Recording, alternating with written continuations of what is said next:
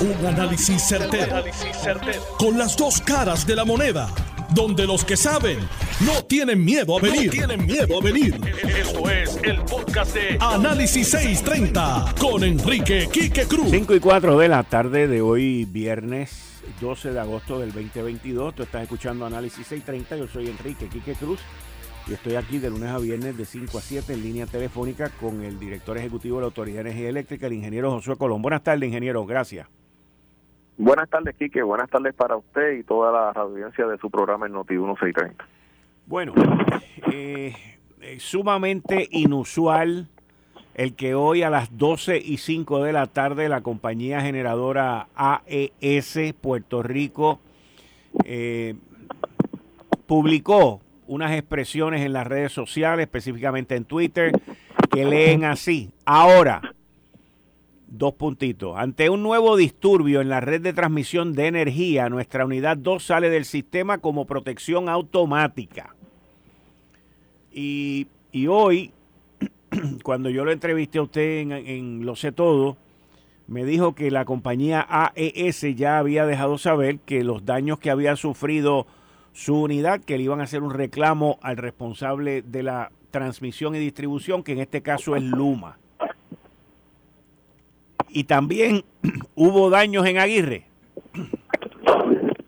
Sí, que como bien mencionas, la unidad número 2 de AS, eh, a, raíz de la segunda salida que tiene de manera abrupta en esta semana por un disturbio en el sistema de transmisión, pues desafortunadamente pues sufrió daños eh, que impiden que la unidad pueda regresar o retornar al servicio durante el día de hoy. El estimado que me indicó el gerente de la central es que le va a tomar cerca de tres días el reparar los daños que tiene la unidad. Eh, en el caso de Aguirre, de igual manera, desafortunadamente, el disturbio ocasionó que la unidad número 2 de Aguirre saliera de servicio, también de manera abrupta, y, él, y, la consecuencia fue que tuvimos una serie de roturas en la caldera y que pues tendremos que reparar eh, durante este fin de semana eh, con el objetivo de finalizarla durante el fin de semana y tenerla disponible y en servicio eh, al comenzar la semana para que esté produciendo energía y, y pues que no haya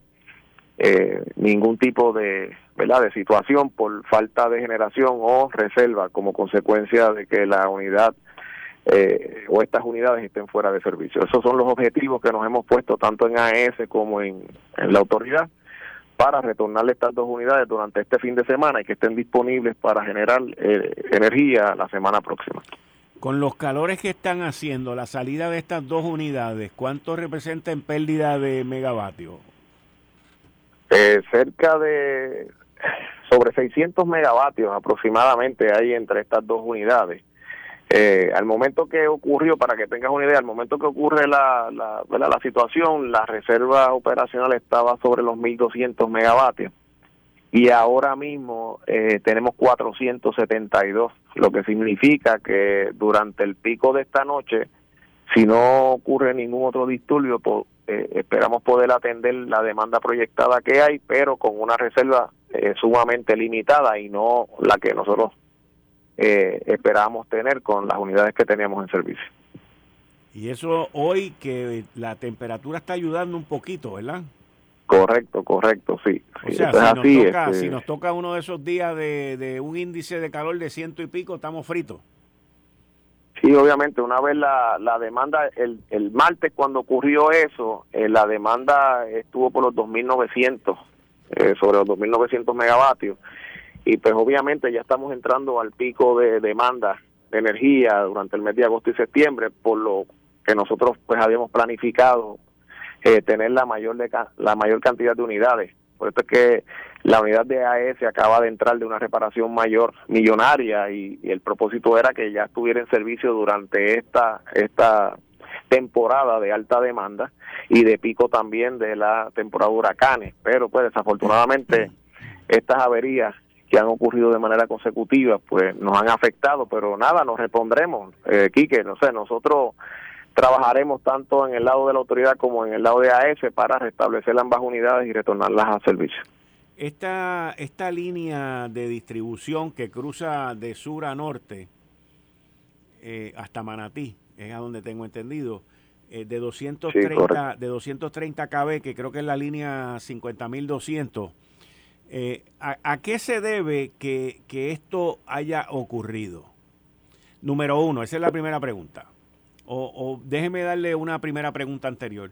¿Cuántas líneas de transmisión así grandes como esta de 230 kb ahora mismo están fuera de servicio? Pues mira, aquí que la, la línea que sufrió la avería fue la línea 50-200, que, que es la línea eh, gemela, por decirlo así, o paralela, eh, de la línea que tuvo la avería. El en el huracán María. No, no, no, eh, te estoy hablando de esta semana. Esta ah. semana salió la 52-200. La 52-200, porque yo recuerdo que en el huracán María hubo unos temas con estas dos líneas y arreglaron una y después dejaron la otra. Si eh, tú te refieres a las líneas que salen de Aguirre, que son las 50-900 y las 51.000, que son líneas que discurren desde ¿verdad? la central Aguirre hasta el centro de transmisión de Aguas Buenas o el, o el GIS Aguas okay, Ok, estas son unas distintas, ok. esas líneas están en servicio. Eh, las líneas que han tenido problemas recientemente son las 51.200, las 50.200. Esta mañana estaba fuera la 50.100, que es una línea que eh, discurre entre el, centro de transmisión de Cambalache y el centro de transmisión de Manatí. Y también hemos tenido en esta semana contratiempos con la línea 50.400. En este momento, que a esta hora que estamos hablando, la red de transmisión las líneas que habían salido ya fueron restituidas, tanto la 52 como la 50-100, que eran las dos líneas que habían salido en la mañana, y el resto de las líneas que están fuera de servicio son de la red de 115 mil voltios, y ahí hay varias líneas, tanto en la zona metropolitana como en la zona central y oeste, suroeste de Puerto Rico, que permanecen fuera de servicio. O sea que de estas líneas de 230 kb, Ahora mismo las líneas están, la red de 230 está en servicio completa, a esta hora que estamos hablando. Cuando ocurre el disturbio esta mañana, eh, estaba fuera la 52 y un poco antes había salido la 50-100, pero ya están en servicio, ya están eh, eh, disponibles. El, el, resto de las líneas que aún no están disponibles son de la red de transmisión de 115 mil voltios. Ok.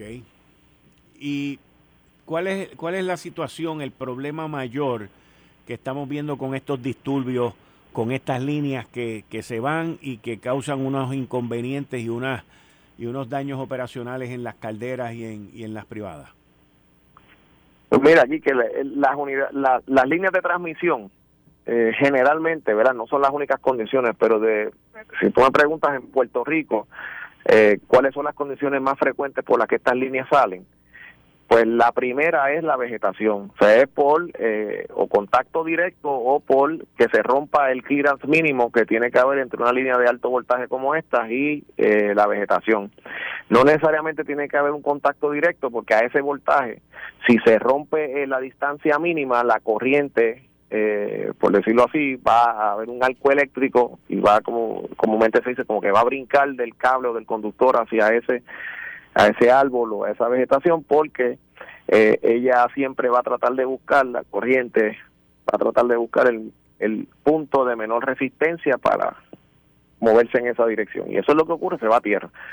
Eh, las otras condiciones que generalmente afectan estas líneas de transmisión son puntos calientes que son conexiones en, en, ¿verdad? en esa infraestructura que no están debidamente fijos y crean unos pequeños arcos eléctricos que elevan la temperatura y en algunos casos esa temperatura se eleva de manera tal que ocasiona una deformación plástica o falla en los metales o materiales eh, del sistema de transmisión o de ese ¿verdad? O de, esa infraestructura per se y el otro punto que generalmente también ocurre es que algún aislador que es lo que separa el conductor de la estructura que lo sujeta eh, falle en, su en sus propiedades de aislación y también pues eh, ocasione un cortocircuito a tierra.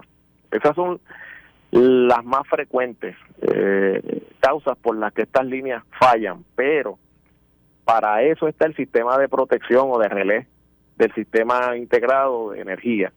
Y esos relés o, dispositivos de protección se supone que en unas velocidades, eh, por decirte así, súper rápidas, son milisegundos, operen de manera tal que puedan aislar la avería y contenerla en el lugar que ocurre y que no se propague hacia otras partes del sistema de energía, incluyendo las unidades generatrices.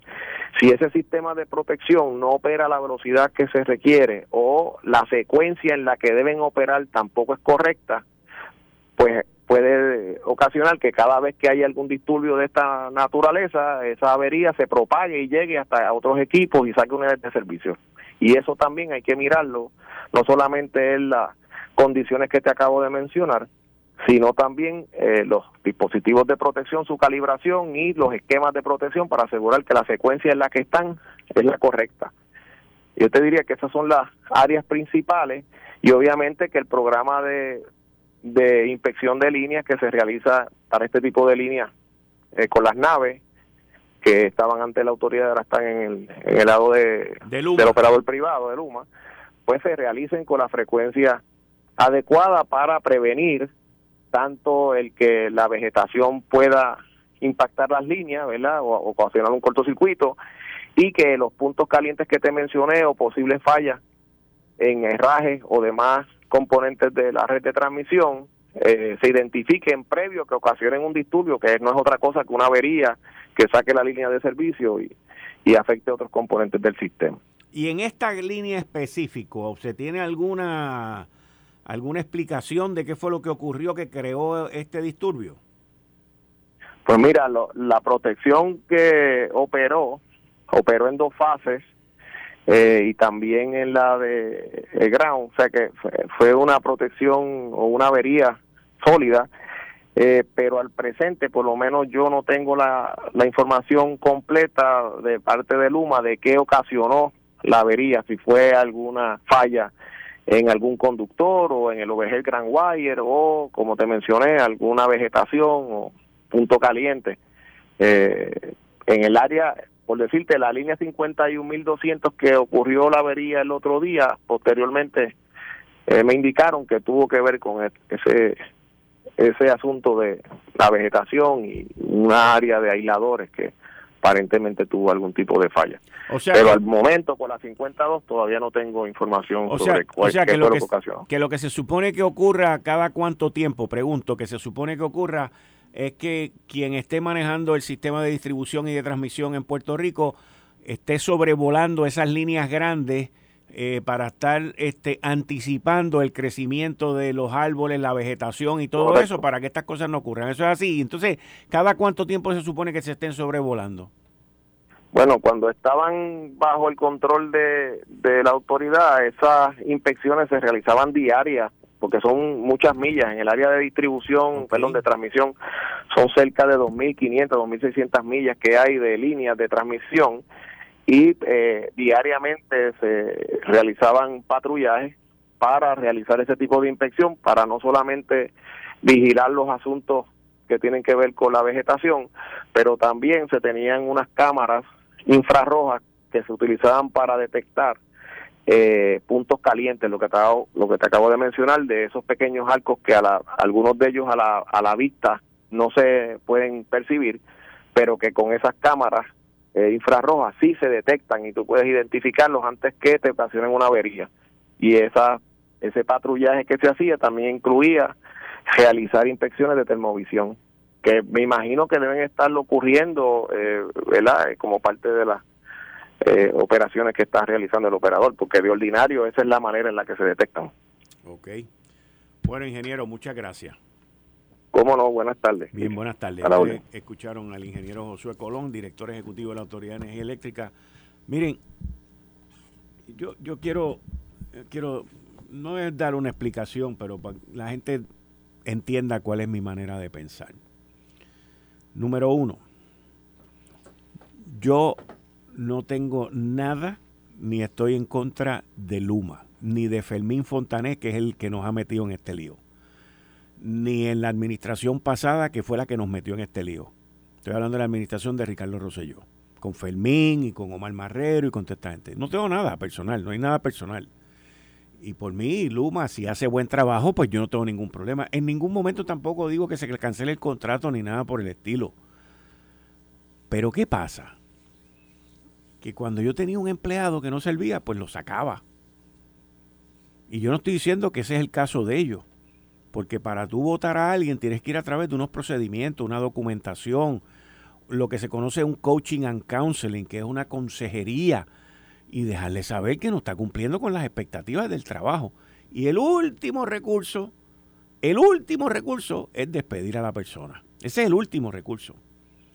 A través de mi vida y mi carrera yo he aprendido que los seres humanos no cambian cuando uno le pide que cambien. No cambian.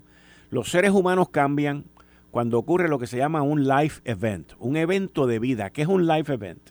Que te voten del trabajo es un life event. Que te cases es un life event.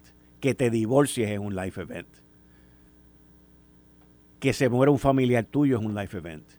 Son estos momentos de vida, estos life events, son momentos en los cuales te jamaquean emocionalmente y te hacen a ti una enfermedad, por ejemplo, una enfermedad terminal, o una enfermedad dura, no voy a mencionar nombres de enfermedades, que te toma tiempo recuperarte, es un life event. Porque te ponen a pensar en la base de lo que es la vida, en lo que vale o no vale razón de vivir. Y en este caso de Luma en específico, el problema que tenemos es que el proceso, si se hizo bien o se hizo mal, esos son otros 20 pesos. Pero lo que sí está mal es que, número uno, Luma no habla, número dos, Luma no explica y número tres, Luma no mejora. Y ese es el problema. Luma no mejora. A mí hay gente en las redes que me critican porque en lo sé todo principalmente, pues allí llevan a, Ángel Figueroa Jaramillo. Ah, que porque tienes que estar llevando a Jaramillo, a Jaramillo, Jaramillo, Jaramillo. Miren, y la gente de Luma, ¿por qué no van? Yo no tengo problema. Yo tengo problema con escuchar todas las partes. A Ángel Figueroa Jaramillo lo voy a seguir invitando para que él dé su parte que estemos o no estemos de acuerdo con que ellos no van a volver, vamos a estar claros, él lo sabe, la UTIER no vuelve, aquí no vuelve bajo ningún concepto, en eso estamos claros. Pero Ángel Figueroa Jaramillo es una de las personas que te dice qué es lo que está pasando y cuáles son los daños ocasionados en muchas de estas ocasiones, porque Luma no lo hace. Y como dice mi querido amigo que estaba aquí antes permanentemente en el programa de Análisis 630, Héctor El Marrón Torres. ¿Qué decía Héctor El Marrón Torres? los espacios vacíos se llenan. Y como Luma deja los espacios vacíos, los llena Jaramillo y los llena otra gente. Y este es un programa de análisis. Y aquí uno mira las, las distintas áreas y las distintas circunstancias. Usted puede o no puede estar de acuerdo conmigo, pero por eso es que yo lo dejo, porque para que usted haga su propio análisis. Pero la realidad hoy, hoy, a un año y mes y medio, estamos hablando a 13 meses y medio de Luma Star en el, a cargo de la distribución y de la transmisión, Luma tiene una falla y tiene unas fallas serias que son críticas en ocasiones y en otras ocasiones no. Pero todavía, después de todos los millones que se han gastado en contratar gente para que comuniquen, para que los asesoren y para que los ayuden en comunicarse, todavía luego de gastarse todos esos millones de pesos, no lo han logrado. Y no lo van a lograr. ¿Usted sabe por qué no lo van a lograr? Porque no lo entienden, número uno. Y número dos, porque sus principales asesores son abogados y los abogados no entienden lo que es la comunicación. Muy pocos lo entienden.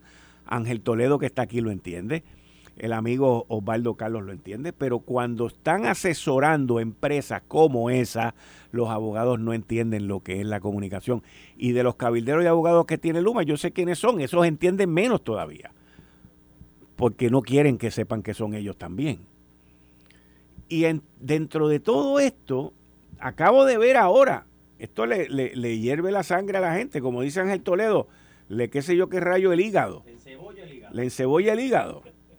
O sea, acabo de ver en Noticel una un titular que dice Pierluisi vuelve a minimizar los, los apagones de Luma. Al ser cuestionado el gobernador alulió a que los apagones duran poco tiempo. Miren, miren, miren el error tan grande políticamente, políticamente, que comete el gobernador. Porque es un, es un error político. Y, lo que el gobernador acaba de decir en ese titular o en ese comentario de que el apagón duró poco, es verdad. El apagón duró poco. Pero ¿cuál es la consecuencia? Que eso fue lo que yo estaba diciendo y él no sé todo. Usted puede pensar que el apagón duró poco, como me han dicho mucha gente en, en las redes, ah, aquí que no jorobe tanto, que el apagón no duró nada. Es que el problema no es si duró o no duró en esta ocasión.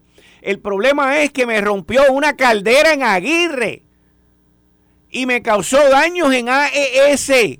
Me quitó del sistema sobre 600 megavatios en plena temporada de huracán, en pleno verano. Ese es el problema. Que ese error, ese descuido, cuesta millones de dólares. Sin contar el patrón que estoy viendo de que cada vez que se enciende una subestación que parece que eso es el 4 de julio o el 31 de diciembre con una ráfaga de petardos y de fuegos artificiales allí. Cada vez que esa vaina ocurre, en el alrededor hay, una, hay un crew, hay una brigada de Luma trabajando por allí. Ocurrió en Costa Sur, ocurrió en Humacao, ocurrió en el último de, de la Valdoriotti. Entonces uno se tiene que preguntar, ¿qué rayos es lo que está pasando? Y a modo bien sencillo.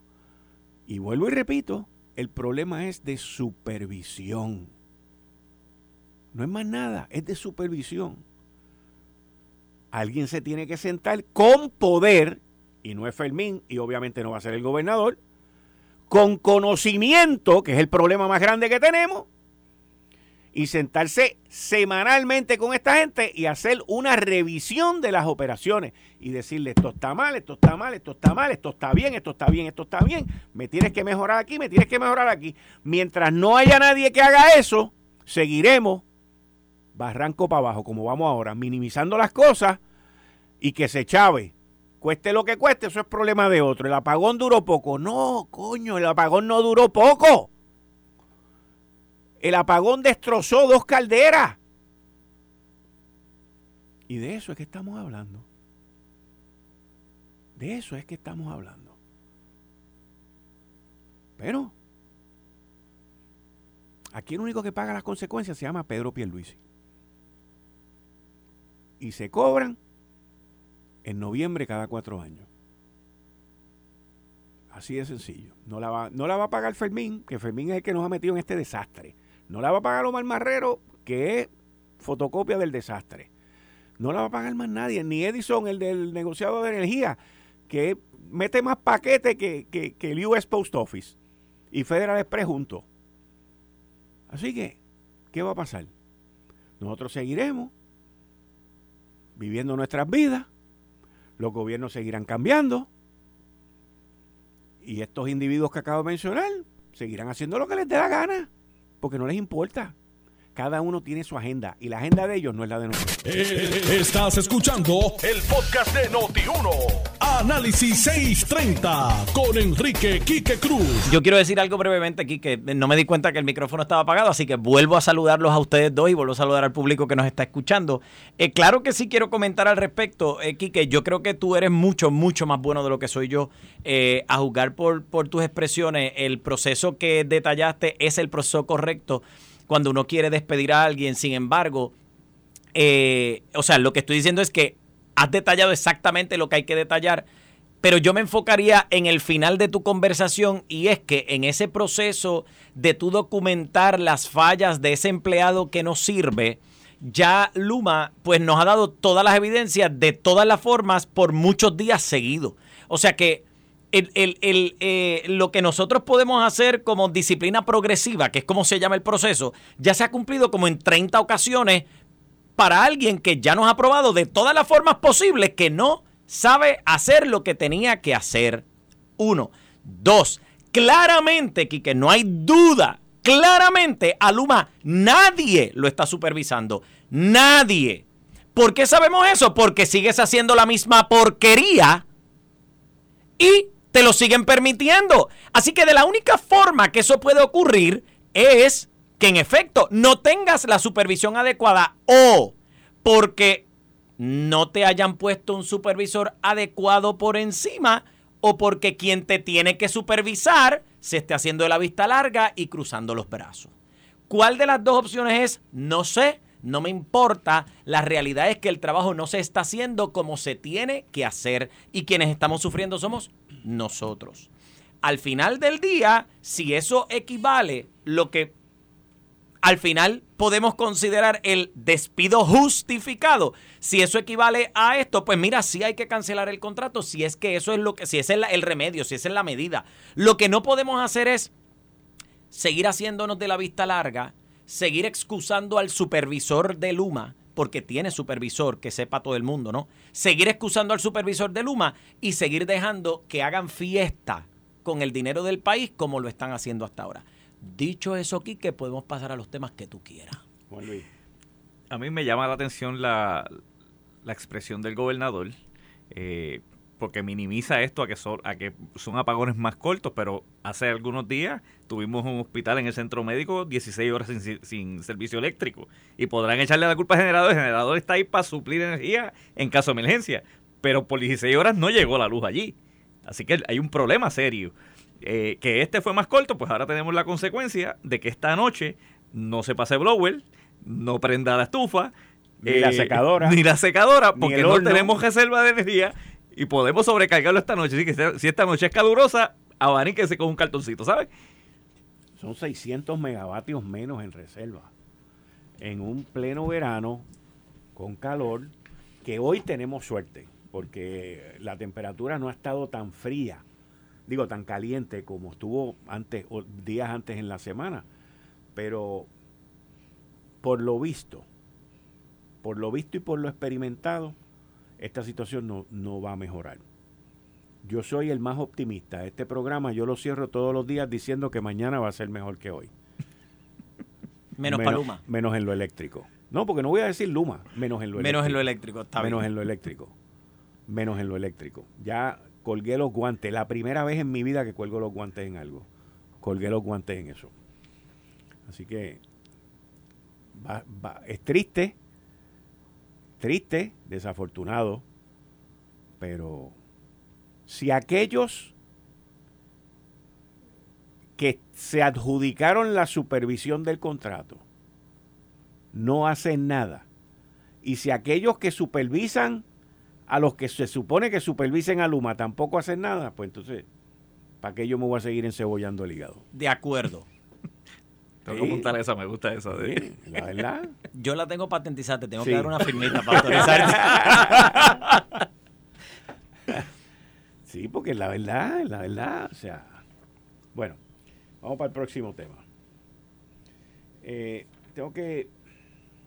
Óyeme, esta vaina de lo de Trump Mira aquí que... Ha tomado un giro completamente distinto. Yo lo dije aquí esta semana, creo que fue como el miércoles, que dije que había visto un video que no le daba credibilidad, pero que se estaba rumorando desde el miércoles que aquí podía haber espionaje, que aquí podía haber un, mal manejo de documentos sensitivos y ahora el FBI y las autoridades federales salen y dicen eso.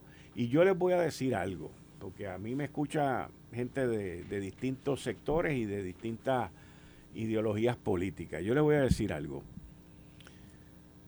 Yo rehuso, rehuso a tan siquiera considerar, pensar o imaginar que las autoridades federales, en este caso el FBI, metieron unos documentos allí para echarle la culpa a Donald Trump. Como ha dicho Donald Trump ya hoy que fue que metieron, que eso lo plantaron allí. Yo rehuso creer eso. Yo no voy a creer eso. Vamos a ponerlo de esa manera. Yo no voy, para que me entiendan bien, yo no voy a creer eso.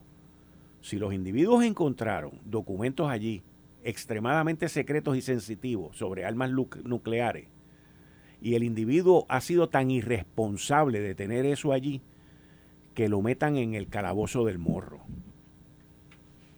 Y ya está bueno de dar tantas excusas. Porque los de izquierda dan excusas echándole la culpa a todo lo malo que les ocurre, siempre es culpa del otro. Y los extrema derecha y conservadores son igualitos a los de la izquierda. Es la misma vaina. Otro tiene la culpa. En este caso, el único responsable es él. Y si él hizo esa atrocidad, esa estupidez, pues miren, que lo metan allá en el último trolley. Pues yo te digo, Quique, yo nunca, nunca le he tenido, pero ni un ápice de confianza a Donald Trump. Yo creo que eso primero tiene que quedar claro porque mi opinión va a estar marcada por esa absoluta realidad. Ni le he tenido confianza, ni creo en él. Pienso que es un desastre de ser humano, pienso que es un desastre de político, pienso que fue un desastre de presidente, pienso que levantó en la gente eh, lo peor que un ser humano puede despertar en su corazón, en su mente, en su vida, en su alma, eh, lo hizo él. Pienso que ha creado un culto de adoración a la imagen de él. Y pienso que tenemos más que claro, no necesitamos más evidencia de que el tipo es un embustero compulsivo. Todos lo sabemos. El tipo le mintió, o sea, bueno, vamos a empezar porque tiene una universidad fracasada que le mintió a todos los estudiantes que entraron a ella. Tiene, yo no sé cuántas, porque no las voy a contar, no sé cuántas eh, eh, eh, bancarrotas, quiebras de los hoteles que él preside. O sea, la, línea aérea de, de, O sea, todo se le ha caído, todo en toda su vida se ha desmoronado. Pero tiene, pues, gracias a yo no sé qué, una gente que lo sigue y lo sigue excusando, perdonando y todo lo demás. Yo no se lo perdono nada. Punto. No le perdono ni lo primero, ni lo último, ni, ni nada por el estilo. En este caso, claro que él va a decir, claro que él va a decir que le plantaron hasta la Virgen, se la pusieron allí en, en la caja, como muy bien dijo que le robaron las elecciones, que nadie, nadie, nadie ha logrado probar. Hemos llegado a todos los tribunales en Estados Unidos, de todos los estados posiblemente, y en cada uno de los casos que él mismo ha sometido, no ha habido evidencia alguna para sustentar un robo de unas elecciones. E incluso lo que se ha encontrado es que gente de su partido ha robado votos durante las elecciones del 2020. Así que por el amor de Cristo, dejemos por favor de creer en semejante becerro, de creer en semejante embustero y démonos cuenta que lo que está ocurriendo ahora es, diría yo, un acto de Dios para decirnos, tengan ustedes perdón por haber puesto ese ser humano en la tierra. Yo me alegro que estemos en esta situación porque creo que toda persona que comete un delito tiene que pagar por él. Y creo que Donald Trump, sea expresidente, sea dueño de lo que sea, o sea narcisista como claramente es, no está por encima de ninguna ley. Yo también creo que tiene que ir al calabozo, pero tenía que haber ido también hace como mucho tiempo atrás. Pero ¿sabes qué? A pesar de que la gente dice que justicia tardía no es justicia, yo creo que esta vez, si es justicia, venga tarde, venga cuando llegue. Es hora de que nosotros, bueno, nosotros no, yo siempre he estado claro, pero es hora de que el pueblo republicano en Estados Unidos se quite la dichosa venda de los ojos y se dé cuenta de la persona con quien están trabajando si tengo que decir algo más, lo digo ahorita. tengo, que estar de acuerdo en todo, todas y cada una de las palabras que, dijo el amigo Ángel Toledo.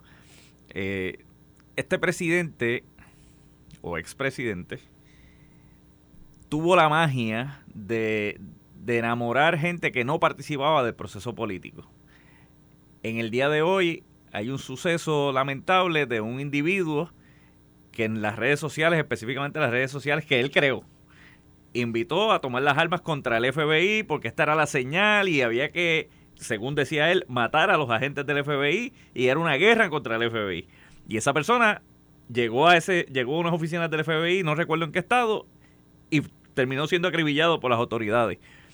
Eh, pero a ese nivel de, de sacar la locura de algunos fanáticos, eh, pues e, este hombre ha tenido ese talento. yo no, yo no creo que eso sea algo de republicanos o, demócratas. Se trata de un hombre narcisista, como dice Ángel, de un hombre enfermo eh, que llegó al poder y que es un peligro para la nación norteamericana y para el mundo.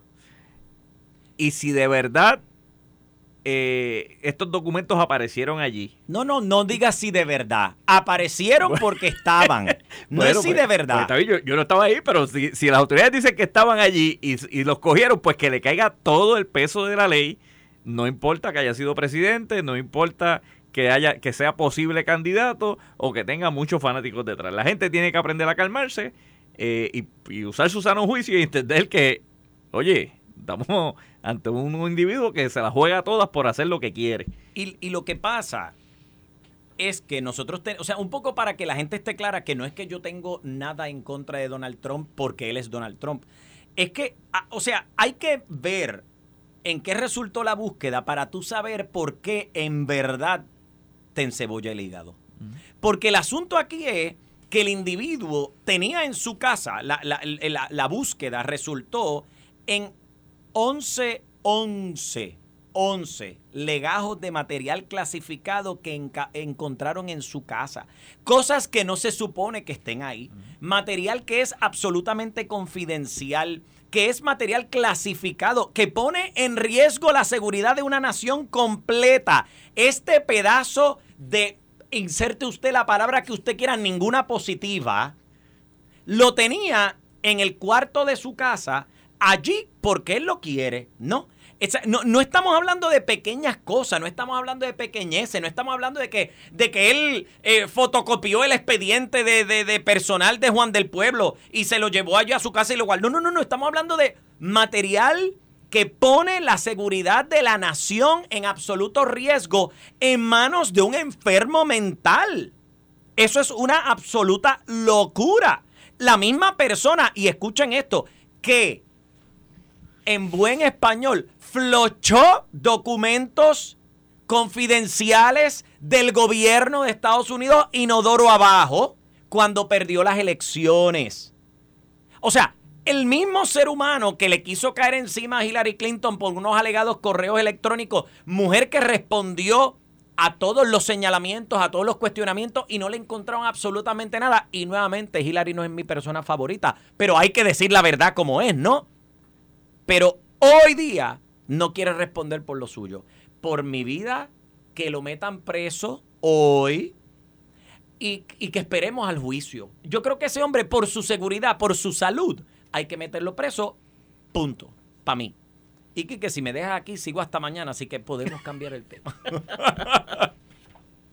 Digo, la situación va a seguir este es grave Quique es grave eh, hoy según el Washington Post el Wall Street Journal y los principales periódicos de la nación norteamericana están diciendo que habían una serie de documentos de top secret del más alto nivel de seguridad y desde ayer se estaba rumorando que tenían que ver con armas nucleares.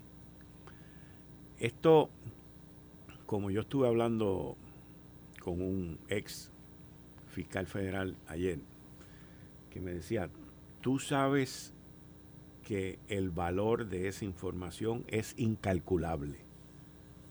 Incalculable. Y más eh, incalculable es para, naciones como Rusia, eh, eh, China, ahí estamos, muy bien. Hasta Irán.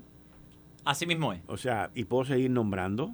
Y no olvidemos, no olvidemos de la relación que él mantuvo con Putin durante su presidencia, de todos, todas las liberaciones que hizo de prisioneros de países que claramente son enemigos de, los, de Estados Unidos y sus aliados. O sea, no olvidemos que ese es el verdadero Donald Trump que ahora tiene en sus manos información que pone en riesgo la seguridad de la nación y que no tiene problema. Si el tipo es un poco...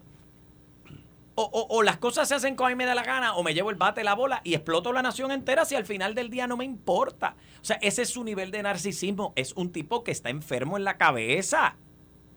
Así que esto no es una pequeñez. De nuevo, no fue que le encontraron una cartita de amor de, del vecino. Le encontraron cosas graves y serias. Y a mí me gustaría que tomemos esto bien en serio porque esto no es cualquier cosa. Bueno, en otro tema, antes que vayamos a una pausa, el PIB ayer eh, dio por terminado eh, el caso, la querella de acoso laboral y hostigamiento sexual. Dicen que no van a pagar la multa impuesta por la Procuradora de las Mujeres Interinas, la licenciada Bermúdez, Madeline Bermúdez. Yo tuve la oportunidad de entrevistarla a ella dos, en dos ocasiones eh, y ella dice que esto apenas comienza, que esa querella de ayer es única y exclusivamente sobre los protocolos sobre tener en, el lugar de trabajo los letreros mandados, mandatorios por ley, sobre darle los adiestramientos, sobre hacer todo lo que tiene que, que hacer una empresa pública o privada en la prevención del acoso laboral y del acoso sexual y del hostigamiento sexual. Eh, pero el PIB cuando hizo su conferencia de prensa hace un par de días lo despacharon como que ya está aquí, nos vemos y adiós. ¿Cómo ven ustedes esto? Pues yo quiero decir que para que el PIB deje de decir mentiras, vamos a aclarar las cosas como realmente son. Eh, e, esa respuesta del PIB de que ellos no van a pagar la multa que les impusieron, lo que me demuestra es que ellos ni han leído la querella. Y me preocupa, lo dije los otros días aquí que contigo en Lo sé todo, me preocupa que el PIB está dirigido sino en su mayoría, en casi su absoluta totalidad, por compañeros y compañeras abogadas, que se empeñan en decir mentiras sobre los procesos, porque una querella es eso mismo, una querella. Y lo que hay ahora mismo es una querella, y como muy bien dice como muy bien dice la Procuradora de las Mujeres, esto está comenzando. Yo puse una querella, te corresponde a ti presentar la evidencia sobre ese asunto para defenderte, para explicar cómo eso que yo estoy diciendo no es cierto. ¿Y qué dice la querella? La querella dice, ustedes se están sujetos a una posible multa de... En ningún momento ellos tienen, o sea, no hay una multa de 30 mil pesos que ellos tengan que pagar. ¿Por qué dicen yo no voy a pagar la multa que me impusieron? Bueno, pues que, que no te han impuesto ninguna. Te dijeron que eso es lo que te atiene. Si esto y esto y esto fuera verdad, pues presenta las evidencias, di qué es lo que hay y ya. Si tienes miedo, bueno, pues entonces tenemos un problema, ¿no? Así que en esta, en esta situación, Kike, mi preocupación más grande es la desinformación a la que está acudiendo el Partido Independiente puertorriqueño, porque porque no hace falta ser ingeniero de cohetes para tú saber que una querella es precisamente un, señalamiento al que tú pues vas a responder del que tú tienes derecho a defenderte. Pues defiéndase, porque si ellos dicen que esto está adjudicado, bueno, pues perfecto, yo lo tomo como adjudicado. Tú me das por bueno entonces las alegaciones y procedemos con los señal digo, procedemos con las multas que corresponden.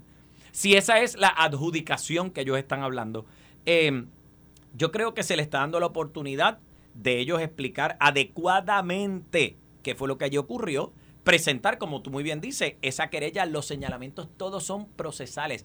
¿Tienes aquí el, protocolo eh, anti-hostigamiento sexual? ¿Lo tienes o no lo tienes? Si lo tienes, demuestro. Si, lo, si no lo tienes, bueno, pues perfecto. ¿Tienes las atenciones que hay que dar? ¿Tienes esto? o sea, procedimiento. Pues eso es evidencia, enséñamelo y se acabó la historia. Ahora, si esto se extiende, como dice la Procuradora de las Mujeres, pues allá el PIB que bregue con ellos. Pero yo creo que nosotros tenemos que decirle a la gente lo que es, no lo que yo quisiera que fuera. Juan Luis. El PIB no solo miente, el PIB encubre. y, no, y no tiene eh, moral para defender a, a estas jóvenes que fueron víctimas de este asambleísta o, presidente de comité municipal. Y esto se adjudica cuando culminen esas investigaciones, cuando se lleven las últimas consecuencias y cuando saquen del partido independentista no solo a este individuo, sino a todos los que participaban del dichoso chat de la falomanía, como se llamaba. El, falocrático. El, falocrático. Eh, pues todos los implicados en ese chat que, estuvieron allí, le tiene que caer el mismo peso de la gente, al igual que hicieron con el chat de Ricardo José yo. Para unos sí, para otros no, no, es para todos por igual. Y yo creo que el Partido Independentista se las está viendo a gatas en este momento. Y no olvidemos que en el movimiento Victoria Ciudadana también despacharon el tema de Néstor Duprey con simplemente sacarlo de la papeleta.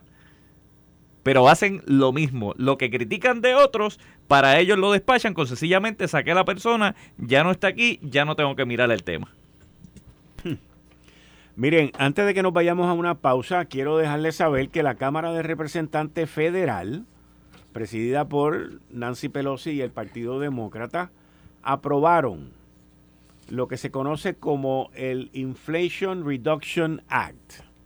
Este es el proyecto de ley que enfoca la agenda de Joe Biden y aprobaron esta medida que ya va para la firma del presidente Biden. Aprobaron con un voto de 220 demócratas a favor y 207 republicanos en contra. La votación fue estrictamente con líneas partidistas por el medio. Esta votación, entre las partes más importantes, pone 370 mil millones, 370 billones de dólares para la reducción de emisiones. Impone a todas las empresas un mínimo de impuesto anual de 15% y le va a proveer sobre 80 mil millones de dólares al IRS para que vaya detrás de la gente que no quiere pagar los impuestos en la nación norteamericana. Y también esa medida incluye el permitirle a Medicare el poder negociar con las farmacéuticas una cantidad, la cantidad es pequeña y es limitada, pero unos medicamentos específicos.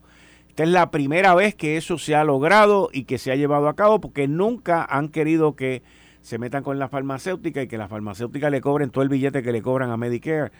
Pues ahí lo tienen. Esos son los puntos más importantes del Inflation Reduction Act. Esta es la medida para, supuestamente, ¿eh? aunque yo no sé por qué los demócratas hicieron eso, que le pusieron Inflation Reduction Act, si ellos dicen que no hay inflación ni recesión. Bueno, pero nada, lo discutimos en la próxima.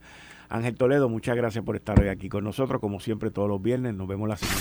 Esto fue el, podcast de Notiuno. Análisis 630 con Enrique Quique Cruz. Dale play a tu podcast favorito a través de Apple Podcasts, Spotify, Google Podcasts, Stitcher y notiuno.com.